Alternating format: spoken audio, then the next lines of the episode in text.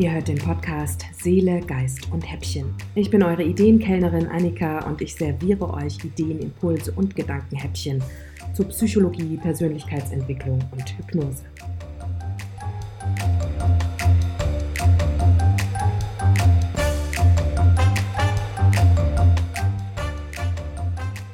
Herzlich willkommen zu Seele, Geist und Häppchen. Ich hatte euch ja versprochen, dass ich euch so ein bisschen mitnehme beim Lernen für den Heilpraktiker für Psychotherapie und habe bei der letzten Folge auch so ein bisschen über das Berufsbild gesprochen, was man da so erwarten kann und wie das aussieht. Und heute möchte ich euch ein bisschen was darüber erzählen, wie so ein Erstkontakt aussieht mit einem Heilpraktiker oder einer Heilpraktikerin für Psychotherapie dass man sich das so ein bisschen vorstellen kann, was passiert denn da und was tun diese Menschen, denen ich mich anvertraue, da überhaupt.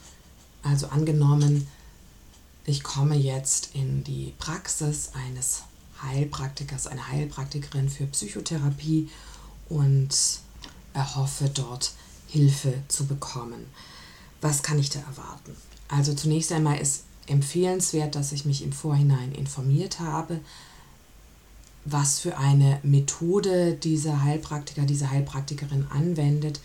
Was kann man denn da erwarten? Werde ich voraussichtlich Kontakt haben mit einer Gesprächstherapeutin oder handelt es sich um einen Hypnotiseur oder ist die Methode beispielsweise autogenes Training? Arbeiten die Personen nach welchen Grundsätzen, welche Art von psychotherapeutischen Verfahren kann ich erwarten. Also da gibt es auch ein riesiges Spektrum im Rahmen der psychotherapeutischen Verfahren. Da findet man dann hoffentlich auch schon was im Netz, wenn diese Person beispielsweise eine Website hat, dass man da schon eine Info bekommt, was diese Person alles für Verfahren kennt und anwendet. Und dann ist es essentiell, dass ich mir gleich beim Reinkommen, also als Patientin, als Klientin, dass ich mir gleich beim Reinkommen ein Bild mache von der Person, die mir da gegenüber sitzt. Weil das Vertrauen, das gegenseitige Vertrauen, das Fundament ist von erfolgreichen therapeutischen Beziehungen, gerade im psychotherapeutischen Bereich, sollte ich mich sicher fühlen als Klientin, als Klient, denn ich werde über sehr persönliche Dinge sprechen oder sehr persönliche Dinge teilen und da ist es ganz wichtig, dass ich mich gewertschätzt fühle und dass ich das Gefühl habe, nicht verurteilt zu werden, nicht verletzt zu werden innerhalb dieses therapeutischen Settings. Das sollte eine Selbstverständlichkeit sein. Und natürlich sollte es auch der, dem Selbstverständnis des Heilpraktikers oder der Heilpraktikerin entsprechen, sich wertschätzend und offen gegenüber anderen Menschen zu verhalten. Aber es gibt immer wieder Ausnahmen und gerade Menschen, die Unterstützung brauchen für ihr Seelenleben, gerade da gibt es dann immer wieder auch eine Selbstwertthematik. Und es ist wirklich wichtig, da auf sich zu hören und zu gucken, kann ich diesem Menschen, der mir da gegenüber sitzt, vertrauen? Und sollte die Antwort Nein sein, es wird sehr selten sein, aber sollte diese Antwort Nein sein, ist es nicht nötig, überhaupt einen Behandlungsvertrag zu schließen, überhaupt eine Anamnese zu machen. Dann ist es im Grunde genommen verschwendete Zeit auf beiden Seiten. Denn eine tragfähige therapeutische Beziehung muss das Fundament sein von jeder gemeinsamen Arbeit. Und wenn man sich nicht sicher ist, ob man dieser Heilpraktikerin für Psychotherapie vertrauen kann, dann hilft es auf jeden Fall, sich anzusehen, ob diese Person ihren Pflichten nachkommt, die berufsmäßig gegeben sind. Und eine dieser Pflichten ist die Aufklärungspflicht. Das heißt, dass ich meinem Patienten, meiner Klientin klar mache, unter welchen Umständen eine Behandlung stattfinden kann, dass ich klar mache, dass ich die Daten verarbeiten muss und dass ich mir das auch unterschreiben lasse, dass ich die Daten verarbeite, dass ich gegebenenfalls eine Einwilligung brauche, sollte ich Minderjährige behandeln oder Menschen, die eine Vormundschaft oder eine rechtliche Vertretung haben, dass ich die Unterlagen aus dieser gemeinsamen Behandlung mindestens zehn Jahre lang dokumentiere und dass keine Dritten Zugriff auf diese Daten haben können, dann ist es wichtig, dass diese Person einen wirklich umfassend aufklärt, auch zu der Therapie, was für eine Art von Therapie ist zu erwarten. Wie gesagt, meistens kommt man ja sowieso schon ein bisschen informiert, mit welchen Methoden diese Person arbeitet, aber dass man dann auch schon eine Einschätzung bekommt, in welche Richtung es dann gemeinsam gehen würde, was für Kosten sind zu erwarten, wie lange könnte es dauern, was gibt es auch für Alternativen, gibt es auch Möglichkeiten, woanders hinzugehen.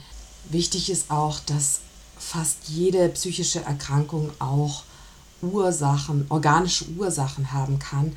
Das heißt, wenn ich zu einem Heilpraktiker für Psychotherapie gehe, fragt er auch danach, ob das schon mit einem Mediziner abgeklärt ist. Auch daran kann ich die Arbeitsethik und die Art und Weise, wie jemand seinen Beruf und seine Verantwortung versteht, erkennen. Fast alle psychischen Symptome können auch durch Hirntumore beispielsweise verursacht werden. Und wenn ich nicht vorher darauf bestanden habe, dass das organisch abgecheckt ist, komme ich als Heilpraktikerin für Psychotherapie meiner Sorgfaltspflicht nicht nach. Und natürlich auch noch, wonach ihr gucken könnt, wenn jemand euch Heilsversprechen macht, wenn jemand komplett unrealistische Erwartungen weckt oder verspricht, innerhalb von einer bestimmten Zeit symptomfrei zu sein, dann haltet euch auch schnell von diesen Personen fern. Denn erstens dürfen wir als Heilpraktiker für Psychotherapie gar kein Heilsversprechen machen. Und zweitens, auch wenn das jetzt im Rahmen eines Coachings oder dergleichen passiert, ist das immer kritisch zu sehen, denn das deutet darauf hin, dass diese Person Verletzlichkeiten ausnutzen möchte, dass diese Person auch nicht viel von wissenschaftsbasierten Verfahren hält wahrscheinlich. Ja, und dass sie im Zweifelsfall mit deinen Hoffnungsgefühlen spielt und du bestenfalls bei einer gemeinsamen Zusammenarbeit Ressourcen verschwendest und schlechtestenfalls beschädigt aus dieser Zusammenarbeit rausgehst. Da habe ich auch in der letzten Zeit immer wieder Berichte gelesen über Zusammenarbeit mit Coaches, die teilweise gleichzeitig mit mehreren Menschen, mit mehreren hundert Menschen zusammengearbeitet haben und dann entsprechend natürlich nicht diese Menschen einzeln im Blick haben konnten und auch gar nicht mitbekommen können, dass vielleicht Einzelne in psychische Krisen stürzen. Und wenn ich jetzt nochmal von meinem Kernbereich, von der Hypnose spreche, da ist es beispielsweise, wenn ich sowas online anbiete, aber natürlich auch, wenn ich das in einem Raum anbiete für mehrere Menschen, da eignen sich natürlich auch nicht alle Themen, da mehrere Menschen gleichzeitig zu behandeln. Aber angenommen, ich mache eine Entspannungshypnose für mehrere Menschen online dann muss ich darauf bestehen, dass ich alle Menschen sehen kann. Sonst kann ich überhaupt nicht wahrnehmen, was da bei den einzelnen Personen passiert oder mutmaßlich passiert. Ich kann ja über Gesichtsregung kann ich ja schon sehr viel wahrnehmen, aber wenn ich die nicht sehen kann und nur schwarze Vierecke beispielsweise sehe, dann kann ja alles bei den Personen passieren. Allein schon eine Entspannungshypnose kann dazu führen, dass man eben loslässt und dass sich da zum Beispiel ein Weinkrampf daraus entwickelt oder sowas. Und ich kann damit umgehen, wenn ich das sehe. Wenn ich das aber nicht sehen kann, wenn ich überhaupt keine Ahnung habe, dass da jemand gerade in einer Krise drin ist, dann lasse ich den möglicherweise hängen.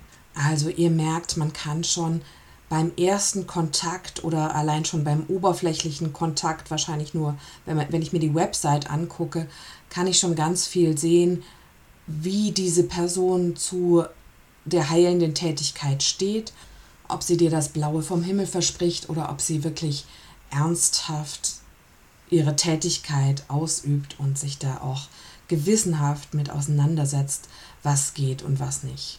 Und das kann man wirklich schon sehr schnell erkennen, wenn man weiß, worauf es zu achten gilt. Und darum habe ich gedacht, machen wir das mal an dieser Stelle. Ja, das war's für heute. Ich hoffe, ihr konntet da ein bisschen was mitnehmen, was es braucht, damit überhaupt eine tragfähige therapeutische Beziehung stattfinden kann, woran ihr erkennt, wie jemand sein Berufsbild wahrnimmt und ernst nimmt und ja, wann ihr sagen könnt, okay, jo, mit dem oder der arbeite ich gerne zusammen. In diesem Sinne wünsche ich euch ein gutes Händchen für die Menschen, mit denen ihr euch umgebt, auch die, die nicht heilend tätig sind und wünsche euch einen schönen Tag. Vielen Dank, dass du diese Episode von Seele, Geist und Häppchen bis zum Ende gehört hast.